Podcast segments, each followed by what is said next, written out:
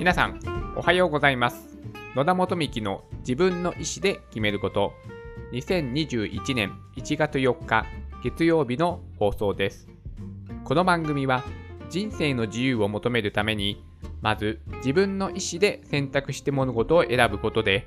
豊かで楽しく毎日を過ごすことができるきっかけとなればという番組です。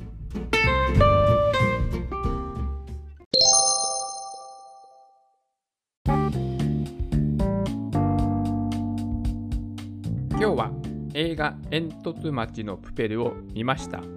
そして泣いたについてお話をしたいと思います。私は毎年元旦にですね、映画を見るということを最近、なんでしょう、毎年のルーティンみたいなイベントにしているんですけども、今年はどの映画をね、見ようかなと考えた時に、このね、映画煙突町のプペル、これをね、今年は見る、見るということに決めました。なぜね、この煙突町のプペルを選んだかと言いますと、私、あの、音声メディアのボイシーというものをですね、毎日聞いているんですけども、このパーソナリティの一人に、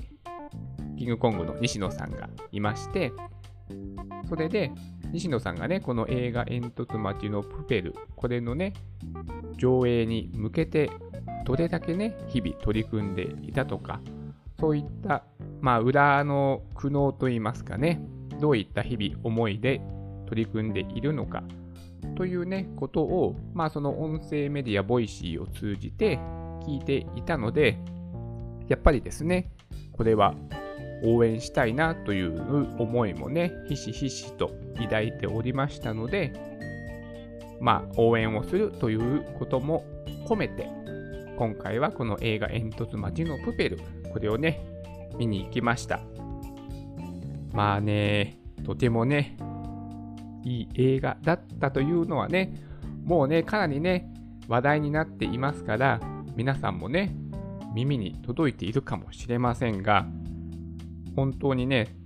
泣けましたよ、やっぱり。見に行く前から、絶対泣くなと思ってたんですけども、まあ、やっぱりね、泣きました。はい。とてもね、いいね、物語でした。これはですね、挑戦者のね、物語であるんですよ。そして、西野さん自身の、まあ、挑戦の物語でもあると言ってもいいんではないでしょうか。みんなね、やっぱやりたいことをね、持ってると思うんですよ。でもなかなかね、やっぱその恥ずかしいっていう思いがあって、その思いをね、言えない。自分の素直な気持ちを表にね、出せない。ということは、私もね、もちろんね、あります。やっぱりね、私も結構ね、とんでもないことをね、考えるタイプの人間なので、まあこういったね、自分の考えを素直に言ったらね、きっとね、みんなに惹かれるだろうな、とかですね。まあそういったね、恥ずかしさとかもあり、自分の素直なね、思いを口に出すというのは、これもね、やはりね、勇気もいると思います。自分のね、信じていることを素直に人に打ち明ける。これはね、とてもやっぱりね、恥ずかしさの裏には勇気があるというような感じも私はしております。だから、なかなか夢を語れないけども、その一歩を踏み出すことによって、自分の世界がとても開ける。こういったことをね、なんでしょう、改めて気づかせてくれるような、とてもね、素敵な、うん、映画でした。これをね、見ながら、自分はね、何をね、と人生で何を叶えたいのか、ね、一生をかけて自分の叶えたい願いは何なんだろうということをちょっとね、まあ、新年を迎えたということもあり、改めてね、この気持ちをね、考える、向き合う時間を設けたいな、なんて風なこともね、思いました。そして、声をね、上げにくい世界。これもね、今の現状もね、結構そうだと私は思っています。なんだろう、とてもね、いろいろなことで、とてもいい、いいタイミングにこの映画の上映があったなというふうなことをね、私自身は思っております。映画をね、制作している方からしたらね、なんで今年なんだっていうふうなね、思いもね、あったと思います。映画館というのは3密になりやすいというようなこともね、えー、思っている方もとてもね、多いと思います。でもね、えー、映画館というのはすごい換気の設備がすごいね、整っていますので、だいたい20分ぐらいでね、換気はされるので、だから全然ね、3密の心配はね、まあ、しなくてもいいと思います。けれども、まあ、大衆の意見としては、まあ、密閉の空間にいるとね、コロナにかかりやすいっていうですね、まあ、感情もね、抱いてしまいますから、なかなかね、こういったことに足を運びにくくなってしまった、まあ、今の社会情勢ではありますけども、まあ、そんな中、この映画煙突町のプペルが上映されたということは、何かとてもね、不思議な、えー、要因があったのかな？なんてね、勝手に、えー、ちょっと飛躍をして思ったりもしてみました。そのね、だからその雰囲気でね、流されてしまう。こういったことは、日々のね、生活している中でとてもね、多いのではないでしょうか。日本ではね、その空気を読むっていうね、言葉があります。なかなか自分が思っていることを素直に言えない。そのね、いわゆる空気を読む。空気を読んだ方が、まあ、この場がうまくまとまるのであれば、自分の意見は言わないで、心の中にしまっておこうといったことが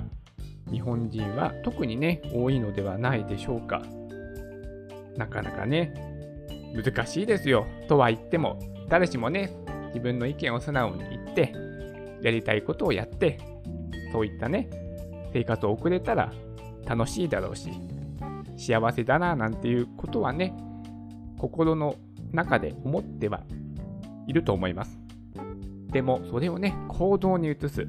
分かっているのと、それを実行しているということはとてもね、何でしょう、違う感情、思いがあり、そういった、えー、何でしょうね、やっぱりね、周りの空気をね、読んでしまって、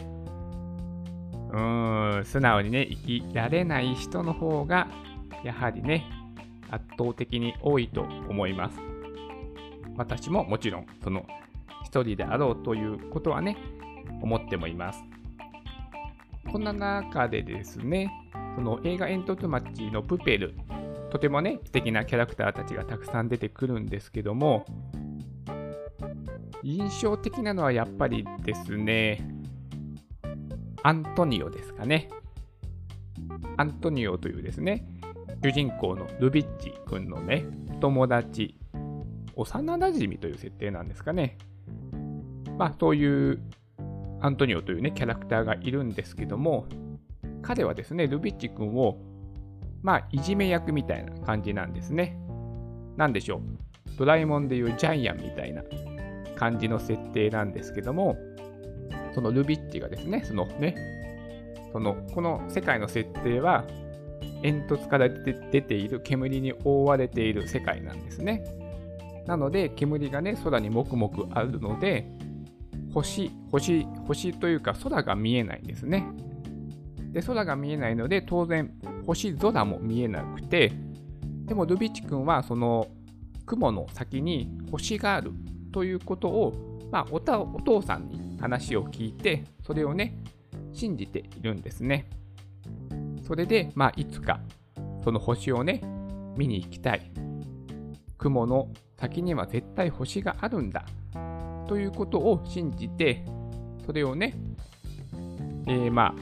あ、周りに話していたりもするんですけども、まあ、ある時、そんなことを言っていると、まあ、お父さんもね、お前のお父ちゃんもほら吹きだとか言われたり、ルピッチ君も、お前いつまでそんなこと言っているんだよ。といった感じで、友達にいじめられたりするんですけども、そのね、いじめているのがアントニオという男の子だったんです。でもね、この終盤の方で、ちょっとネタバレになってきちゃいますか？えっ、ー、とですね、アントニオ君も最後はですね、最後はというか、実は心の中に自分も星があるということをね、信じていたんですね。でも、周りの人たちほとんどが星なんかないというふうに言うものだから、いわゆる周りの雰囲気にね、負けてしまい、自分は本当はね、夜空夜空がある。雲の向こうには星がある。というふうなことをね、信じていたんですけども、その思いをこっそり心の中にしまっていたんですね。でも、ルビッチ君は信じすぎ、信じ続けている。そんな姿を見て、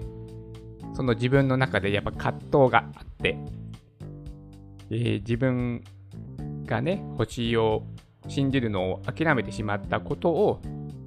なんだろう、負い目に思いたくない。だから、星はないんだというふうなことを、ことに信じることによって、まあ自分の心の、心を保っている。うん。そんなね、えー、キャラクターの男の子がいました。でも、最後はですね、自分もそのルビッチ君に影響されて、自分も心の中にしまっていた星があるという思いを、強いね、思いを、まあ、呼び起こし、ルビッチ君を最後はね、助けてくれるというような、え、ストーリーになっていました。ここはね、すごい泣けるんですよね。そういったことってね、ありますよね。うん。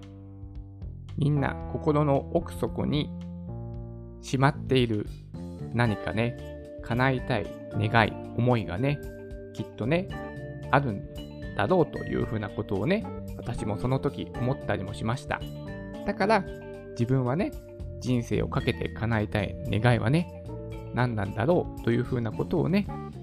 考えなければいけないななんていうふうなこともね、思ったりもしました。